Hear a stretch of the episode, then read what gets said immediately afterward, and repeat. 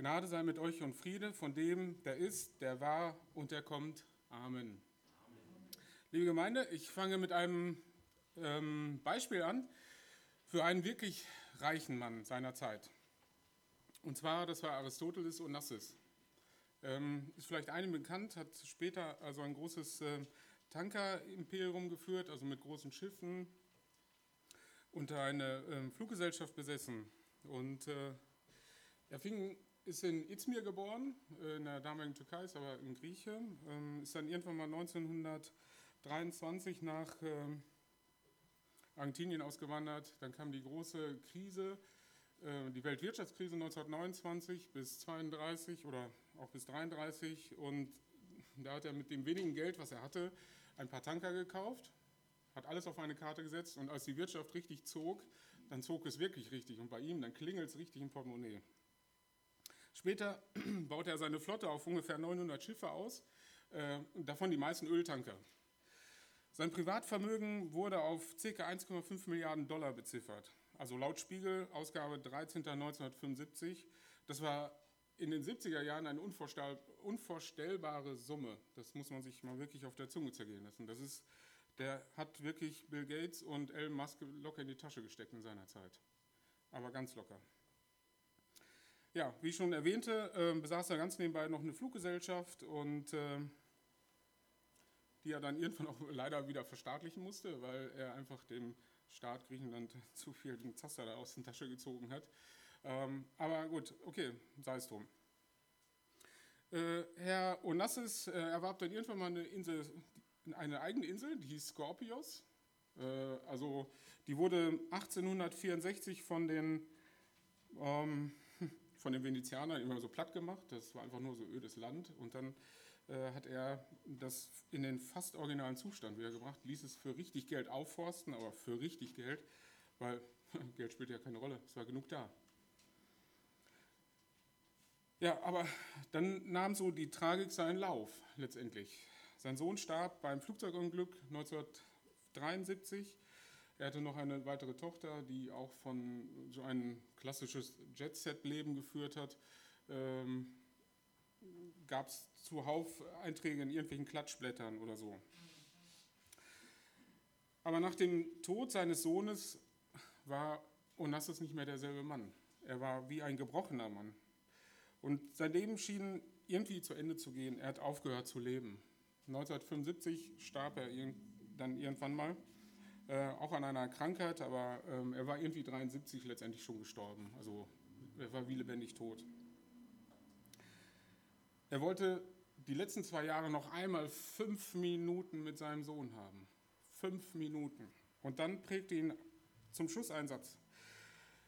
Und da müssen wir alle gut zuhören. Wer behauptet, mit Geld sei alles möglich, der beweist nur, dass er nie welches besessen hat. Also ich wiederhole noch einmal. Wer behauptet, mit Geld sei alles möglich, der beweist nur, dass er nie welches besessen hat. Also so viel dazu, mit Geld schaffe ich alles.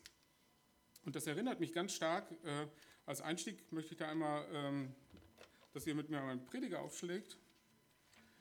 Und äh, in Prediger 2 ist letztendlich ein, ein ähnliches Beispiel. Salomo führt hier seine ganzen ähm, Dinge auf, die er gemacht hat. Er war auf einmal Wissenschaftler. Äh, er hat Gärten angelegt, er hat dies gemacht, er hat das gemacht, er hat jenes gemacht. Er war voll ähm, am Wirken und stellt dann irgendwann mal fest, es ist alles nichts ungefähr. Es ist alles nichtig und es ist nahezu eine Kopie zu, zu dem Herrn Onassis. Es ist alles nichts. Denn es fehlt was ganz Entscheidendes und da werde ich später in der Predigt darauf kommen. Ähm, wir lesen einmal Prediger 2, Vers 23 bis 25. Denn er plagt sich jeden Tag mit Kummer und Ärger, sogar in der Nacht hat sein Herz keine Ruhe. Auch das ist nichtig. Ist es denn nicht besser für den Menschen, dass er esse und trinke und seine Seele Gutes genießen lasse in seiner Mühsal? Doch habe ich gesehen, dass auch das, auch das von der Hand Gottes abhängt. Denn wer kann essen und wer kann genießen ohne mich? Also letzten Endes, wenn du Gott nicht hast, kannst du gar nichts vernünftig genießen. Und du kannst noch so reich sein, du kannst noch so ja, letztendlich alles haben, alles wirken, alles machen und, und dennoch hängt alles an dem entscheidenden Punkt von, von, von Gott und von Jesus Christus. Und dazu ist es auch eine Parallele. Wer letzten Mittwoch aufgepasst hat in der Bibelstunde, als ähm, Erich sagte, dass wir, ähm, wenn wir Gemeinschaft haben, also unter Gläubigen ist auch eine Besonderheit letztendlich ist. Ne? Wir wissen, von wem es kommt und wo, für wen wir dankbar sein dürfen. Und das ist auch letztendlich hiermit ein Stück weit gemeint. Ne? Du kannst nicht essen und trinken ohne, also nicht genießen, wenn es nicht von Gott kommt und du nicht weißt, dass es von Gott kommt. Und das sollten sich heute mal einige auf die Fahnen schreiben und wirklich äh, anfangen, so ihr Leben zu genießen. Okay, der eigentliche äh, Predigtitel heißt, wie viele dem Gottesdienstzettel entnommen haben, ähm, oder der Einladung am Freitag, äh, heißt Zwei Beamte bewegen sich. Ähm, das ist jetzt nicht irgendwie so ein Spezialthema. Das ist jetzt auch nicht, äh, dass sich zwei Beamte auf dem Flur treffen und sagen, kannst du auch nicht schlafen, so ungefähr, sondern das, hier bewegen sich wirklich zwei Beamte, die, wir werden gleich sehen, in welcher Funktion sie sind und sie, wie sie bewegt werden und wer sie bewegt, vor allen Dingen. Und lass uns einmal kurz äh, nochmal still werden und für, den, für die Predigt bitten. Danke, himmlischer Vater, für die Möglichkeit, jetzt ein Wort zu verkünden. Und ja, ich möchte dich bitten, dass du all das, was uns hindert, äh, vernünftig zuzuhören, dass du es wegnimmst, Herr, und dass wir auf dein Wort achten. Gib du mir die nötige Ruhe dafür und äh, den rechten Sinn dafür, dass Menschenleben verändert werden können. Amen. Okay, für alle, die PVF schreiben, kann ich jetzt schon mal gleich die drei Titel, äh, die drei Punkte nennen. Das ist der erste Punkt, Vorbereitung durch Gott. Der zweite Punkt ist richtige Verkündigung. Und der dritte Punkt ist richtige Bekehrung oder richtiger Vertrauensschritt. Das sind die drei Punkte. Und unsere Bibelstelle, wie auf dem Gottesdienstzettel auch abgebildet, ist äh, Apostelgeschichte 8, 26 bis 40. Das ist unser Hauptpredigtext. So, und ich möchte einmal kurz die äh, Situation der Jünger vorstellen, in der sie sich befanden, oder der Apostel, ähm, weil es ja die Apostelgeschichte. Die Apostel waren sehr stark bedrängt. Nach der Steinigung von Stephanus äh, fing so die ganze Bedrängung letztendlich an. Und es wurde immer stärker und stärker und sie wurden sogar nicht nur bedrängt und gesagt, so, sei mal still, sei, mach das, sondern sie wurden regelrecht verfolgt. Sie wurden auseinandergetrieben. Das können wir nachlesen in Apostelgeschichte 8, Vers 3, ähm, dem Beginn letztendlich. Und dann machten sich viele auf, flohen, einige kehrten später wieder zurück. Das sehen wir im späteren Verlauf der Apostelgeschichte.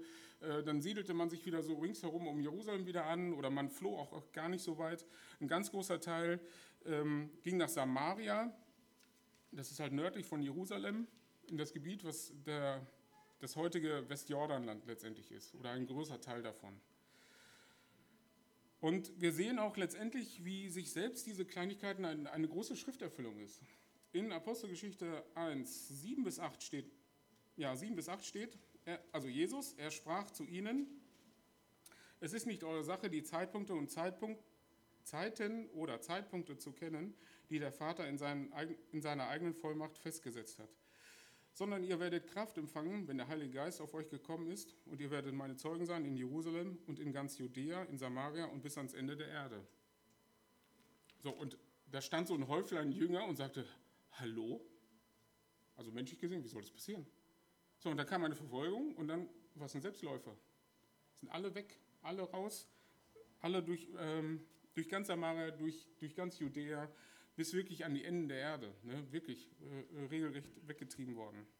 Äh, es scheint sogar auch, dass äh, Juden ein sehr reisefreudiges Volk gewesen sein müssen. Ich meine, das sehen wir ja schon allein an Abraham, an ihren Urvater. Okay, so, wir, wir beginnen mit dem ersten Punkt, hm, die Vorbereitung durch Gott. Die Verse 26 bis 30, oder ich lese einmal den Text im Gesamten vor und dann äh, gehen wir gleich so Stück für Stück durch den Text. Ein Engel des Herrn aber redete zu Philippus und sprach, Steh auf, wandere nach Süden, auf der Straße, die von Jerusalem nach Gaza hinabführt, dieses einsam. Und er stand auf, machte sich auf, auf den Weg, und siehe, da war ein Äthiopier, ein Kämmerer, ein Gewaltiger der Kandake, der Königin der, der Äthiopier, welche über ihren ganzen Schatz gesetzt war. Dieser war gekommen, um in Jerusalem anzubeten. Und er kehrte zurück, saß auf seinen Wagen und las den Propheten Jesaja. Da sprach der Geist zu Philippus: Tritt hinzu, halte dich zu diesem Wagen. Da lief Philippus hinzu, hörte ihn, den Propheten Jesaja, lesen, und er sprach: Verstehst du auch, was du liest? Er aber sprach, wie kann ich denn, wenn mich niemand, äh, wenn, wenn mich nicht jemand anleitet? Und er bat Philippus aufzusteigen und sich zu ihm zu setzen. Die Schriftstelle aber, die er las, war diese. Wie ein Schaf wurde er zur Schlachtung geführt und wie ein Lamm vor seinem Scherer stumm ist, so tut er seinen Mund nicht auf. In seiner Erniedrigung wurde sein Gericht aufgehoben. Wer will aber sein Geschlecht beschreiben? Denn, ein, denn sein Leben wird von der Erde weggenommen. Da wandte sich der Kämmerer an Philippus und sprach, ich bitte dich, von wem sagt der Prophet dies? Von sich selbst oder von einem anderen? Da tat Philippus seinen Mund auf und begann mit der Schriftstelle, mit dieser Schriftstelle und verkündigte ihm das Evangelium von Jesus. Als sie aber auf dem Weg weiter, weitergezogen kamen, äh, nee, weitergezogen, kamen sie zu einem Wasser. Und der Kämmerer sprach, siehe, hier ist Wasser. Was hindert mich, hindert mich getauft zu werden? Und da sprach Philippus, wenn du von wenn du vom ganzen Herzen glaubst, so ist, der, so ist es erlaubt. Er antwortete und sprach, ich glaube, dass Jesus Christus der Sohn Gottes ist. Und er ließ den Wagen anhalten und sie stiegen beide in das Wasser hinab, Philippus und der Kämmerer, und er taufte ihn. Als sie aber aus dem Wasser heraufgestiegen waren, entrückte der Geist des Herrn des Philippus, und der Kämmerer sah ihn nicht mehr, denn er zog voll Freude seines Weges. Philippus aber wurde von Astot, wurde in Astot gefunden, und er zog umher und verkündigte das Evangelium in allen Städten, bis er nach Caesarea kam. Okay, das ist ein langer Text, es ist sehr viel Geschichtstext letztendlich. Ähm, wir gucken uns aber jetzt mal die beiden Beamten an.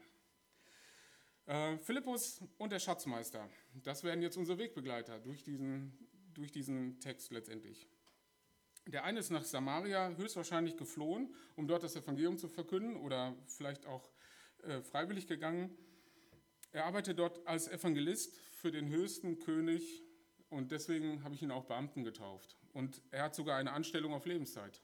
Denn wenn du Gottes Kind bist, hast du Anstellung auf Lebenszeit und nicht zeitlich begrenzt oder bist auch kein äh, Beamter auf Zeit oder irgendwelche solche Dinge. Und der Finanzminister dagegen war auf Wahrheitssuche.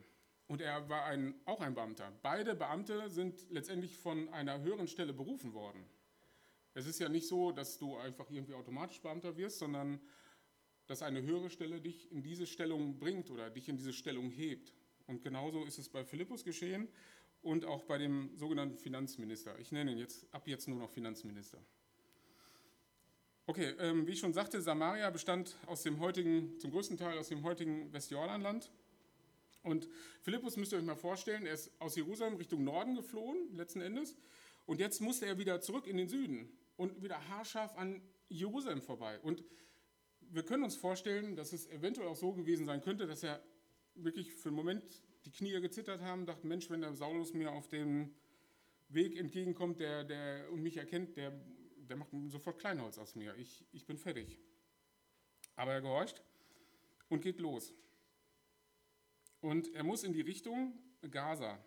Und das ist äh, letztendlich am Mittelmeer oder Richtung Mittelmeer. Es ist nicht ganz am Mittelmeer, es ist eine Stadt, die ähm, damals zu dem Philisterreich mitgehörte. Also das war eigentlich die größte Stadt der Philister.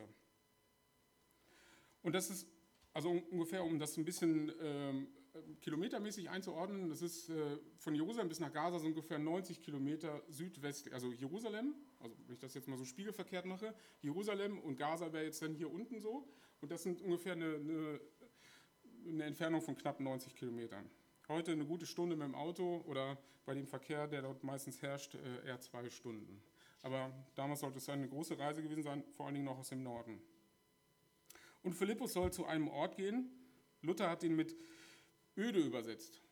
Ähm, Schlachter wurde als einsam, äh, wurde als einsam genannt und wir müssen uns das mal vorstellen. Ähm, es gab viele Fernstraßen, äh, das haben hauptsächlich auch die Römer gebaut. Ne? Die haben große Straßen gebaut. Also wenn wir uns mal überlegen, die sind eigentlich die Erfinder, also nicht Adolf ist der Hitler, der Erfinder der Autobahn und die Nazitruppe, sondern es waren eigentlich die Römer. Die haben große befestigte Straßen gebaut. Die haben riesen, für die damalige Zeit würde ich schon mal sagen, fast Highways gebaut, äh, wo man vernünftig reisen konnte für die damalige Zeit. Aber hier wird ein Ort öde genannt, also es das heißt wahrscheinlich, dass es eine Nebenstrecke gewesen sein muss. Es könnte durchaus sein.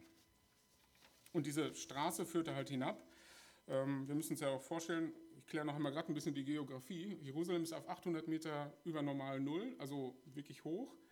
Und Gaza ist ganz flach. Da musst du durch ganz viel Bergleid runter, durch Hebron, um dann wieder runterzukommen. Okay, kurz und knapp, Philippo startet und er ist gehorsam. Und zur gleichen Zeit ist ein Finanzminister aus Äthiopien in Jerusalem, um anzubeten. Wir wissen von ihm, er ist der Hüter des Schatzes der Königin.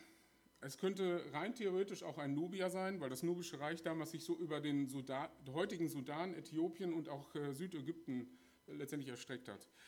Ähm, letztendlich muss es aber irgendwo an den Oberlauf des Nils sein, letzten Endes.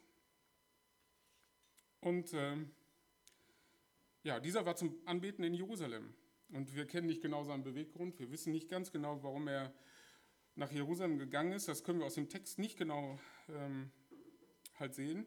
Aber er hat wirklich ein richtiges Problem. Und ähm, sein Problem bestand nicht daraus, dass er ein Farbiger war, höchstwahrscheinlich, äh, aus Afrika oder ein Heide oder einfach ein Ausländer, sondern sein echtes Problem ist, ähm, weil Menge übersetzt ihn mit als Eunuch. So, und jetzt fragen sich viele wahrscheinlich, was ist überhaupt ein Eunuch? Das ist heute nicht im normalen Sprachgebrauch. Die na echte Namensdeutung von Eunuch, die ins Deutsche übersetzt werden könnte, würde bedeuten Hüter oder Behüten. Also letzten Endes. Aber wir sehen auch, dass an dem Mann etwas vollzogen worden ist. Nämlich er wurde entmannt, wenn man so mal nennen soll. Das heißt, er wurde kastriert. Es gibt Kulturen, da wurden die männlichen Geschlechtsteile komplett entfernt, einige, bei einigen teilweise, ähm, aber auf jeden Fall war es so, dass er zeugungsunfähig war. Das war, mindest, also das, war das Mindeste an der Kastrierung letztendlich. Und, ähm, und meistens waren diese, diese Männer halt auch Diener äh, in einem sehr hohen Rang einer Königin. Das ist hauptsächlich so gewesen. Und äh, aus unserem Text sehen wir ja, dass es auch eine Königin war.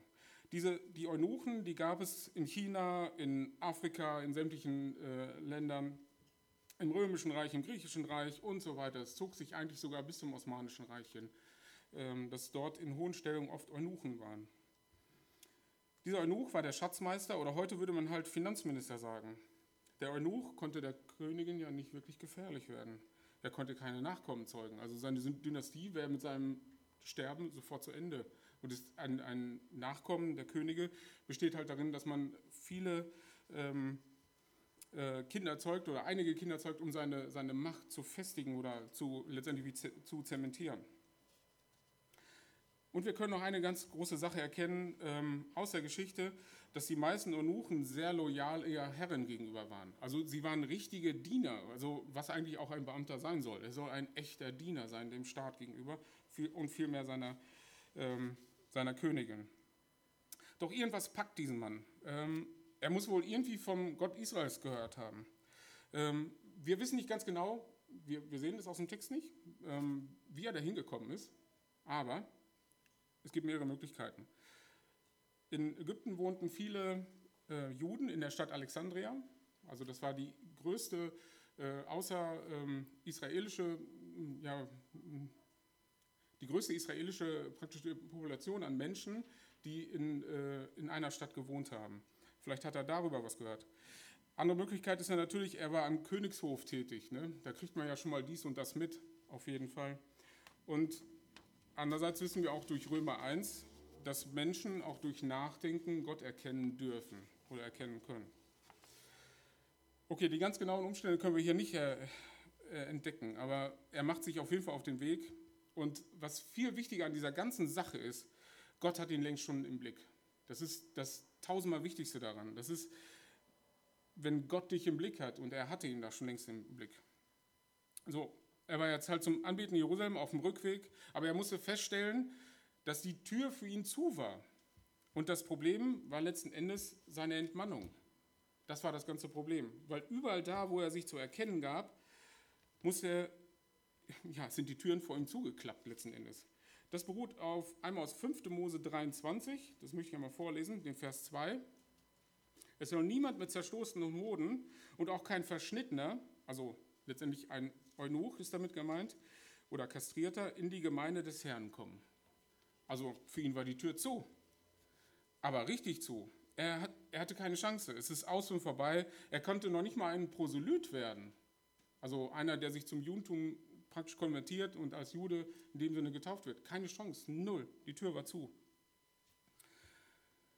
Wir können uns, äh, wir können uns vorstellen, dass er höchstwahrscheinlich ähm, ja, ziemlich niedergeschlagen war. Das kann durchaus sein, dass, er, dass es bittere Enttäuschung war, Wut, Tränen, die ganze Reise umsonst, weil wir müssen auch bedenken, dass Reisen damals ja auch nicht selbstverständlich waren, damals kein Ryanair und etc.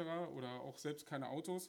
Ähm, man musste schon wirklich sehr viel auf sich nehmen. Das waren aus Nubien oder aus Äthiopien mindestens 1500 Kilometer mit dem Wagen. Das ist schon echt eine Menge.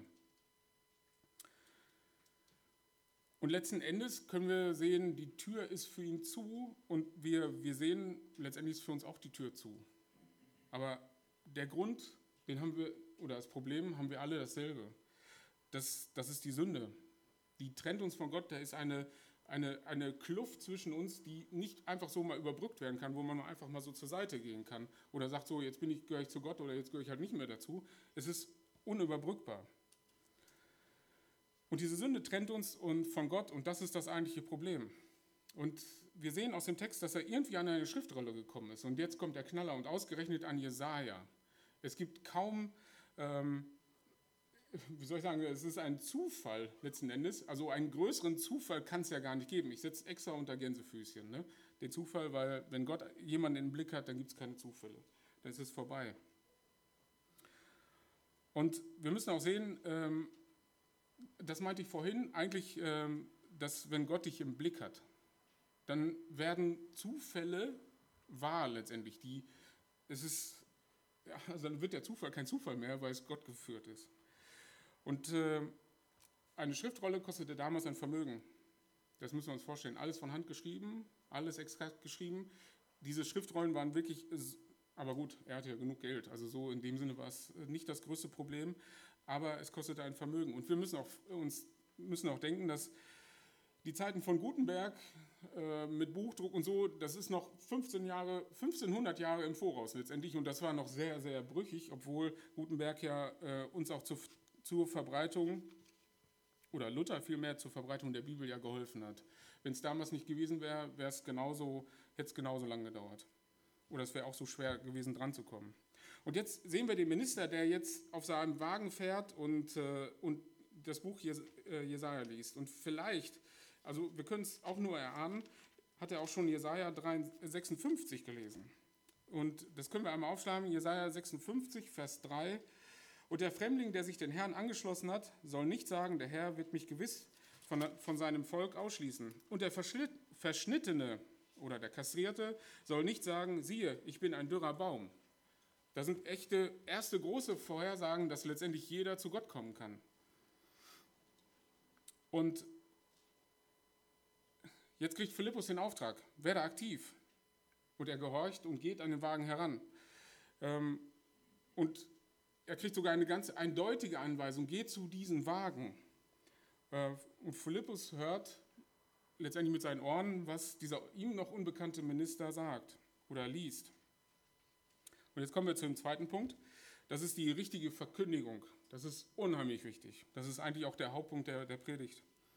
Und jetzt ergreift Philippus die Initiative und fragt, ob er versteht, was er da liest. Und dann ist schnell alles geklärt. Ab auf den Wagen und es wird geklärt. Und zur heutigen Zeit müssen wir echt mal sagen, zum Glück ist kein Virologe an Bord. Weil dann müsste noch ein Schnelltest gemacht werden oder was auch immer. Und der Abstand, die AHA-Regeln müssen eingehalten werden und was nicht alles. Aber hier ging es wirklich ruckzuck. Und da können wir auch hoffen, dass diese Zeiten auch langsam wieder zurückkommen. Und jetzt ist es, ähm, und rückblickend, rückblickend, können wir erkennen, dass, äh, dass Gott ja hier selbst am, am Werk ist und äh, dass, dass Jesaja gelesen wird. Und wir können jetzt Prinzipien der Bibel erkennen. In Nehemiah 8, Vers 8 steht zum Beispiel, dass sie aus der Schriftrolle lasen und daraus erklärten und so, dass es jeder verstand. Und das ist genau das gleiche Prinzip. Es fängt hier genauso an. Oder das äh, Studium für uns ist unheimlich wichtig. Johannes 5, Vers 39 ist zum Beispiel exemplarisch ein Vers, wo Jesus sagt, die Schriften zeugen von mir. Und das ist richtig. Und aus und ihr meint, aus ihnen kommt das ewige Leben. Und das ist genau der Punkt. Das hat ja letzten Endes, er hat nicht Johannes gelesen, Jesaja gelesen, aber das hat genau auch bei diesem äh, Kämmerer oder bei dem Finanzminister genauso eingeschlagen. Und für, wenn wir die Bibel lesen, sollten wir ähm, Fragen an den Text stellen. Das ist unheimlich wichtig. Nicht einfach runterrattern und sagen, ja, das ist jetzt habe ich mein Pensum durch, sondern stell Fragen an den Text. Habe ich den Text verstanden? Zu wem spricht er? An welche Zeit spricht er? Äh, kann ich daraus auch was für mich äh, äh nehmen oder ziehen? Und Jesaja ist der sogenannte mh, hm, Evangelist des Alten Testaments. Also er wird so genannt. Er hat später diesen Titel gekriegt. Und wir sehen letztendlich, letzten Endes, dazu ist der zweite Text äh, auf dem Gottesdienstzettel drauf, ähm, was dort gelesen wird. Und wir können gleich den Text aufschlagen und äh, wir sehen, dass dieser Text genau Jesus als das Lamm Gottes tituliert. Und zwar haargenau. Und ähm, wie ich schon vorhin sagte, Zufälle gibt es ja nicht, aber nicht aber. Ähm, da kommt der, der Kämmerer genau an den wichtigsten Text des Alten Testamentes oder einen der wichtigsten Texte. Und ich möchte einmal den Text lesen, wie er auf dem Gottesdienstzettel abgedruckt ist, Jesaja 53, 6 bis 10. Wir alle gingen in die Irre wie Schafe, jeder wandte sich auf seinen Weg, aber der Herr warf unser aller Schuld auf ihn. Er wurde misshandelt, aber er beugte sich und tat seinen Mund nicht auf, wie ein Lamm, das zur Schlachtbank geführt wird und wie ein Schaf, das verstummt vor seinem Scherer und seinen Mund nicht auftut. Infolge von Drangsal und Gericht wurde er weggenommen. Wer will aber sein Geschlecht beschreiben? Denn er wurde aus dem Land der Lebendigen weggerissen. Wegen der Übertretung meines Volkes hat ihn Strafe getroffen. Und man bestimmte sein Grab bei Gottlosen, aber bei einem Reichen war er in seinem Tod, weil er kein Unrecht getan hatte und kein Betrug in seinem Mund gewesen ist. Wer den aber dem Herrn gefiel es, ihn zu zerschlagen. Er ließ ihn leiden. Wenn er sein Leben zum Schuldopfer gegeben hat, so wird, danach, wird er Nachkommen sehen und seine Tage verlängern und das Vorhaben des Herrn wird in seiner Hand gelingen. Und jetzt müssten wir eigentlich echt richtig weit ausholen. Jetzt hätten wir Riesentexte und ich kann euch garantieren, wir würden nächsten Sonntag hier immer noch sitzen und würden nicht zum Ende kommen dieser ganzen Texte, die wir in, in der Schrift darüber finden.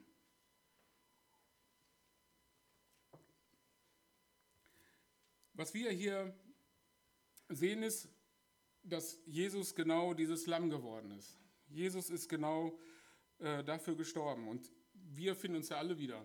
Das ist letztendlich plus Kämmerer, plus Philippus, alle und wir alle finden uns darin und auch alle drumherum. In dem ersten, ähm, in dem ersten, Moment, jetzt wieder zurückgeschlagen hier.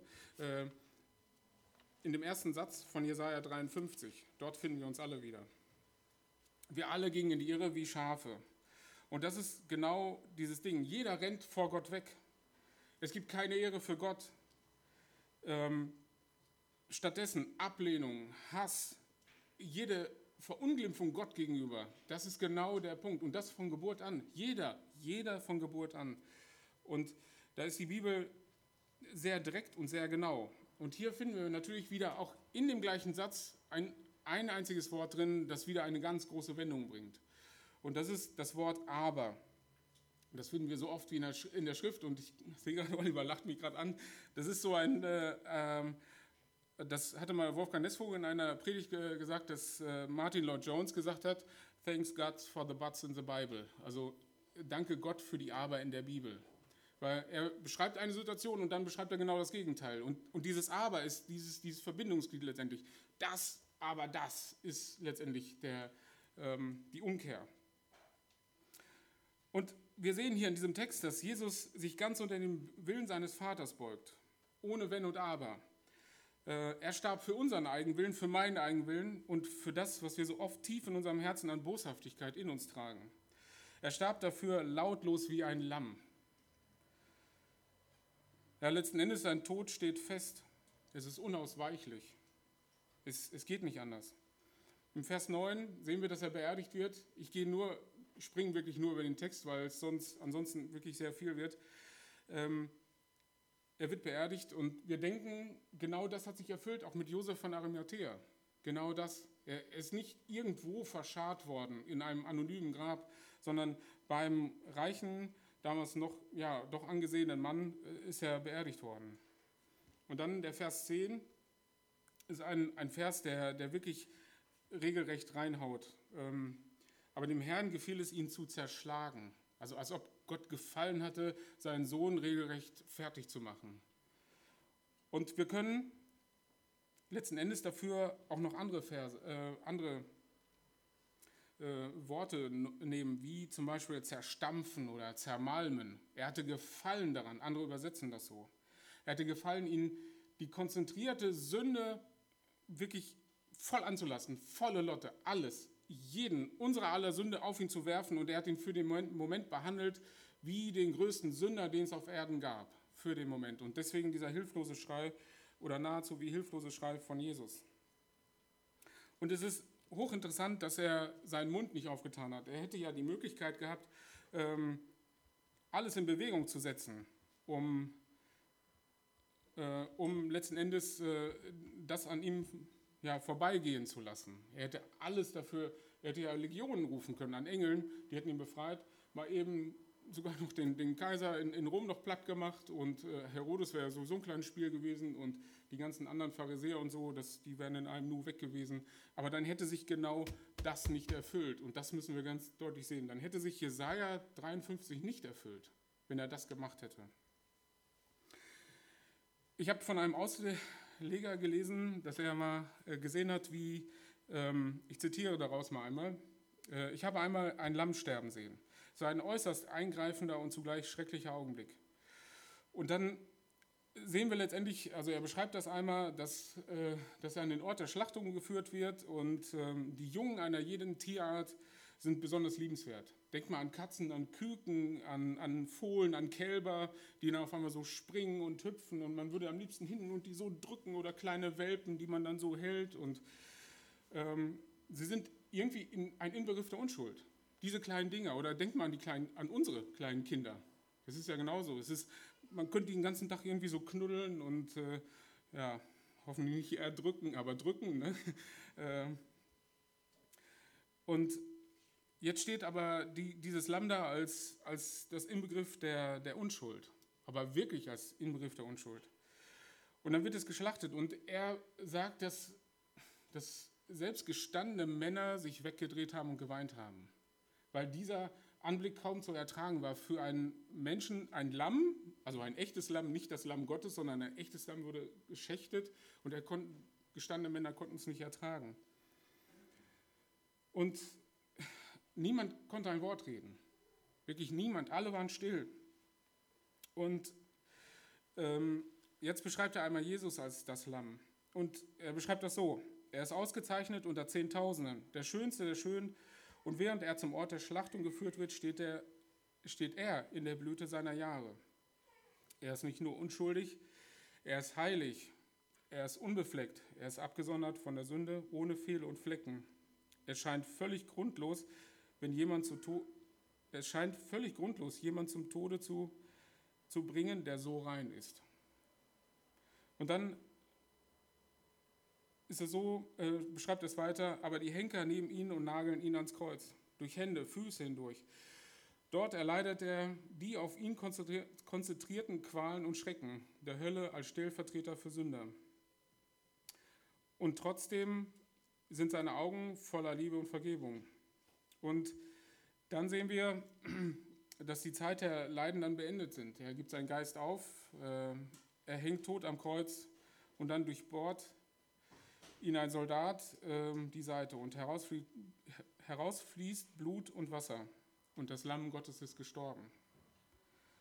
Das ist ebenso dieser, dieser ergreifende Moment, wovon hier auch in dem Text geschrieben äh, wird. Oder letztendlich, den wir hier in 750 Jahre vor Christus gesehen haben. Ein wirklich grandioser Text. Es lohnt sich, ihn wirklich sehr genau zu studieren.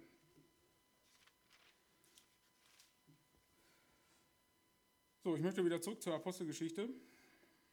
Ach nee, ich habe noch eine Sache vergessen. Ähm, das Interessante ist, von uns kennen ja fast alle äh, den sehr begabten Prediger Spurgeon und äh, der so sehr viel systematische Theologie hatte.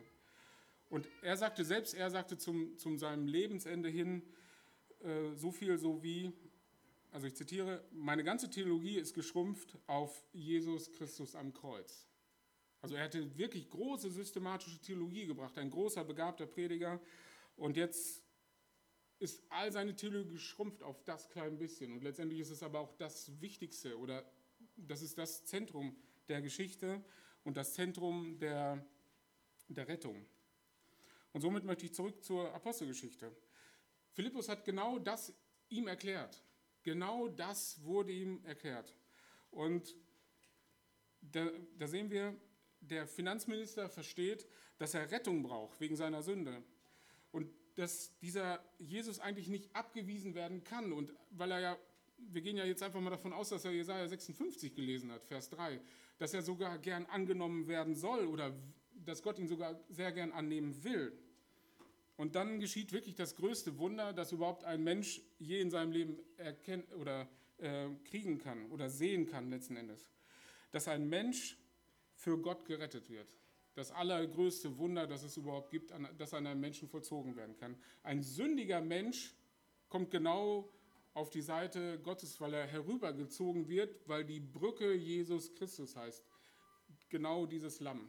Das ist die Brücke. Und wir müssen auch sehen, ähm, so eine Bekehrung läuft natürlich nie nach Schema F ab. Ne? Also oder 0 nach 15 oder wie auch immer, dass man sagt, ja, ich bete und dann weine ich vielleicht ein bisschen, mache ich das, mache ich dies und dann ist irgendwie zu Ende. Und dann bin ich jetzt aber auf einmal auf jeden Fall gerettet. Sondern er muss, also er, er, er muss was verstehen. Es, dass Freude ins Herz kommt über die, ähm, erstmal die Erkenntnis darüber kommt, äh, über sein, seine, seine Sündhaftigkeit, dass Freude ins Herz kommt und dann Freude über die Errettung. Und diese Errettung, letztendlich kriegst du dann das Siegel drauf, wie jeder von uns, der letzten Endes äh, irgendwie einen Gesellenbrief hat. Da steht, ist auch ein Siegel abgedruckt, wo drauf steht, so, das ist wie eine Ernennung. Mit, hiermit bist du ein Einzelhandelskaufmann oder ein IT-Spezialist. Ab hier, wenn ich hier das Siegel draufsetze. Und das ist letztendlich genau dasselbe, wenn Gott dieses Siegel auf dich setzt und du sein Kind wirst. Und dieses Siegel, kann niemand wegnehmen. Das kannst du noch nicht mal wegkratzen. Also du kannst es vielleicht beschädigen, aber wegkratzen, wegnehmen kannst du es nicht. So, und ich komme zum dritten Punkt, dass die richtige Bekehrung also ein echter Vertrauensschritt ist. Jetzt gibt es Ausleger, die im Vers 36, äh, als er dann getauft werden äh, wollte, meinen, dass es dieser Wadi al-Arish ist. Ähm, das spielt jetzt aber gar keine Rolle, ob es der ist. Ne? Da gibt es mehrere Möglichkeiten. Es könnte auch der Fluss Gera sein oder Besor oder was auch immer. Es spielt keine Rolle. Auf jeden Fall war auf einmal Wasser da. Und dann wird er getauft. Und er möchte wirklich festmachen, mein, mein Richtungswechsel soll öffentlich gemacht werden. Er soll ganz klar deklariert werden, ich gehöre zu Jesus Christus. Und auch wenn sonst außer seiner Gefolgschaft keiner, niemand drumherum war. Wirklich niemand. Ja, und jetzt fragt man sich natürlich, wo ist der Chor, der dreimal dasselbe Lied gesungen hat, dass er nach vorne gekommen ist? Wo ist die Lobpreisband, die dann ihre Lieder geschmettert hat und, und nochmal und nochmal und wo sind die ganzen Lichtkegel? Wo ist der Moderator? Wo ist der Zampo, der sein Sakko schwingt? Wo sind sie? Sind nirgendwo zu finden. Das ist eben das gänzliche Gegenteil zu dem, wenn wirklich jemand bekennt wird, äh, bekehrt wird. Es ist, geschieht meistens im Stillen, im Ruhigen, ohne ein großes äh, Drumherum. Ja, die, die Taufe wird vollzogen, das Bekenntnis ist somit öffentlich gemacht. Und jetzt kommen wir zu einem Punkt, das, äh, das hat mich wirklich erschreckt, dass auf einmal der Evangelist weg ist.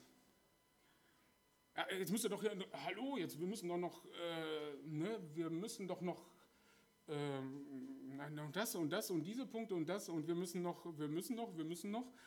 Auf, er ist weg. Er ist auf einmal weg. Als sie aber aus dem Wasser herausgestiegen waren, entrückte der Geist den Herrn des Philippus und der Kämmerer sah ihn nicht mehr. So, er ist einfach weg. So, aber was bleibt? Habt ihr den Halbsatz danach gelesen? Denn er zog voll Freude seines Weges, also der Kämmerer. Das ist super, oder? Jetzt sitzt der Minister in seinem Wagen und düst Richtung Nubien oder Äthiopien. Aber wenn du, und obwohl der Evangelist weg ist, aber die Freude ist da, die bleibt. Und das ist wirklich das, das, das Große daran, das Grandiose. Und es kann auch sein, dass du manchmal oder dass wir manchmal, ähm, obwohl wir bekehrt sind und dann sind wir vielleicht auch irgendwie allein. Und, aber manchmal ist es auch gar nicht so schlimm, dass wir manchmal auch allein durchkommen müssen. Es kann ja auch durchaus sein, dass wir sonst wo, in, also uns kann das ja genauso passieren, dass wir ähm, nach, ich sag mal, in, nach Samaria geschickt werden. Ich setze es mal unter Gänsefüßchen äh, unsere Gemeinde auseinandergetrieben wird. So, und dann kann es aber auch durch, durchaus sein, dass wir auch vielleicht eine ganze Zeit lang alleine durchkommen müssen. Aber das, was bleibt, ist die Freude. Und jetzt gucken wir uns nochmal den Kämmerer an oder den Finanzminister. So, welche Perspektive hatte er? Eine total schlechte. Ich bin allein, hätte ja auch da stehen können. Nein, steht nicht. Das Gute ist, er wusste, Jesus ist bei mir. Also er hält mich. Ich bin nicht allein. Ich bin angenommen. Ein Verstoßener, was Sie, die Religiösen, mir gesagt haben, ich kann da nicht hin, hat gesagt, hey, Moment mal, ich nehme dich doch zu mir. Er hat es verstanden. Ein Verstoßener wird angenommen. Er wird nicht nur sein, sein Knecht, letztendlich ein Knecht Gottes, sondern er wird ein, sein Sohn, er wird sein Kind. Er ist von ihm adoptiert ein Leben lang. Und jetzt müssen wir es auch mal ein bisschen auf uns reflektieren. Manchmal ist es so, dass du lieber vielleicht wie der Kämmerer ein schlechtes Gemeindeumfeld hast, aber dafür richtig bekehrt bist, als andersrum. Ein gutes Gemeindeumfeld, aber nicht wirklich bekehrt. Es wäre doch schrecklich, dass du so eine Scheinbekehrung hinter dir gelegt hast oder ähm, damit praktisch äh, gelebt hast mit einer Scheinbekehrung, aber die besten Bedingungen, die du nur hast, ha, äh, dann wirklich hast. Und jetzt gilt es für den Kämmerer, den Kurs zu halten. Ähm, aber nicht allein aus ihm heraus, sondern äh, Gott wirkt es. Ja, und somit komme ich zum Schluss und ich wiederhole nochmal ganz kurz, grob, fasse nochmal kurz zusammen. Wir haben gesehen, den ersten Punkt, Gott macht die Vorbereitung für jeden von uns. Jeder, der hier sitzt, sitzt nicht einfach so hier. Und jeder, der in Gemeinden sitzt und wirklich bekehrt ist, der sitzt nicht einfach so da. Das ist der erste Punkt. Zweitens, die richtige Verkündigung. Das ist von großer Bedeutung. Und was auch ganz wichtig ist, die Schrift zielt da auch auf unser Verstehen an. Ne? Nicht nur, ich meine, natürlich, wir als Verkündiger sind dafür eigentlich äh, da, dass, dass wir, wir bringen es letztendlich nur ans Ohr. Und den Rest vom Ohr bis ins Herz, also ich zeige jetzt auf mein Herz, aber auf dein Sein, auf dein Bewusstsein, für diesen Weg ist Gott zuständig. Das ist nicht mehr, das ist nicht mehr meine Baustelle. Aber die Bibel zielt auch ganz eindeutig auf das kognitive Verstehen, auf das, was du mit deinem äh, IQ verstehen kannst. Darauf zielt sie auch ebenso. Sie erklärt sich. Sie, sie erzählt da nicht irgendwie ein, ein, ein Zeug, was, was letzten Endes, ähm, ja, ja, dass du irgendwie nachplappern musst oder irgendwie sowas, sondern es, es ist, nimmt Bezug auf konkrete Dinge letztendlich. Und wir sehen, also wir halten damit noch fest, es gibt keine Gehirnwäsche. Das ist, was Insekten halt handelsüblich ist. Und die richtige Verkündigung macht Jesus vor allen Dingen groß. Das, ist, das können wir wirklich dick unterstreichen. Wenn du richtig verkündigst, machst du Jesus groß. Das richtig dick und fett unterstreichen. Und drittens, Vertrauensschritte mit Jesus. Für uns heißt es das Wort Gottes lesen weitere Glaubensschritte wagen. Das ist letztendlich das für uns, ähm, aus der Sicht des, des Kämmerers. Ja, und jetzt der Kämmerer, jetzt ist er weg, oder? Habe ich eigentlich auch so gedacht. Er taucht nie wieder auf in der Bibel, ne? Ist ja stark. Außerbiblisch gibt es aber einen Bericht darüber. Das ist super interessant. Ich habe das in einer Ausarbeitung von Wolfgang Nestvogel erfahren dürfen, dass der Finanzminister, ich meine, dass er in der Bibel nicht auftaucht, das wusste ich vorher, aber dass er außerbiblisch auftaucht, ähm, nämlich der Kirchenvater Irenäus, der im zweiten Jahrhundert gelebt hat, der erwähnt ihn, dass der Finanzminister später in Afrika der eigentliche erste Missionar war. Er ist umhergezogen, hat von Jesus Christus erzählt. Also das ist auch die Freude, die wir letztendlich da sehen. Also das muss ich wie meiner Chefin sagen, das muss ich meinen Umgebenden sagen, also ja, mein, meinem ganzen Stab, den ich hier habe. Ich, ich muss denen alles sagen. Ich, ich muss. Er konnte nicht still sein. Und somit war dieser Minister der erste Missionar in, in dem Sinne in Afrika. Also nicht irgendjemand, sondern er. Also nicht aus der Neuzeit meine ich mit irgendjemandem, ne? sondern aus der, aus der alten, aus der Zeit der Schrift war er der Erste in Afrika. Und deswegen können wir wirklich auch getrost sein, egal wie unsere Situation momentan ist. Uns geht es ja wirtschaftlich noch wirklich sehr gut. Du kannst aber auch geistig in so ein Afrika geschickt werden oder geistlich gesehen in so ein Afrika geschickt werden, genauso auch in ein Samaria geschickt werden, das völlig gottlos ist. Und da kannst du trotz Weltwirtschaftskrise, trotz Covid-19, trotz Arbeitslosigkeit und Kurzarbeit und schlechten Aussichten und so weiter, kannst du trotzdem getrost sein, dass Gott dich durchführen wird. Da kannst, kann jeder von uns getrost drin sein, weil dieses Siegel, das er auf dich gesetzt hat, wirklich für ewig hält. Dieses Siegel hält.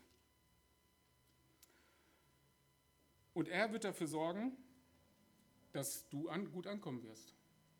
Also das ist sein Werk, dass du gut ankommen wirst. Du musst dich da nicht Kraftübungen machen, dass du da geistig so eine Muckis kriegst. Natürlich ist es gut, wenn du geistig gute Muckis hast. Aber deine Kraftanstrengung wirkt es nicht. Und ich möchte nochmal das eingangs erwähnte ähm, Beispiel von Nassis äh, hier nochmal auffangen und sagen, keiner muss so enden wie Aristoteles und Nassis. Keiner von uns muss so enden. Letztendlich steinreich und doch bettelarm. Keiner muss von uns so enden, weil wir haben genug Bezugspunkte in der Bibel und das ist, äh, ich sage es jetzt einmal äh, noch einmal so mit meinen eigenen Worten, dass Jesus versprochen hat, dass jeder zu ihm kommt, nicht abgewiesen wird. Jeder. Es könnte jeder zu ihm kommen, egal wie er heißt, ob er Onassis heißt, ob er Josef Stalin heißt oder wer auch immer. Und er würde nicht abgewiesen werden. Und oft stellen wir uns vor, so ein großer Sünder, der kann nie kommen. Das stimmt nicht. Jeder wird genommen. Jeder, der mit aufrichtigen Herzen zu Jesus kommt und der wird nicht abgewiesen. Und das sollen wir uns mitnehmen. Und das letztendlich ähm, aus dieser Geschichte, die wir in der Apostelgeschichte lesen durften, können wir auch mitnehmen. Die Verkündigung ist sehr wichtig und wir sollen Jesus, wenn wir hinausgehen in die Woche, in den Alltag, und wenn wir Jesus verkündigen, sollen wir Jesus groß machen. Amen.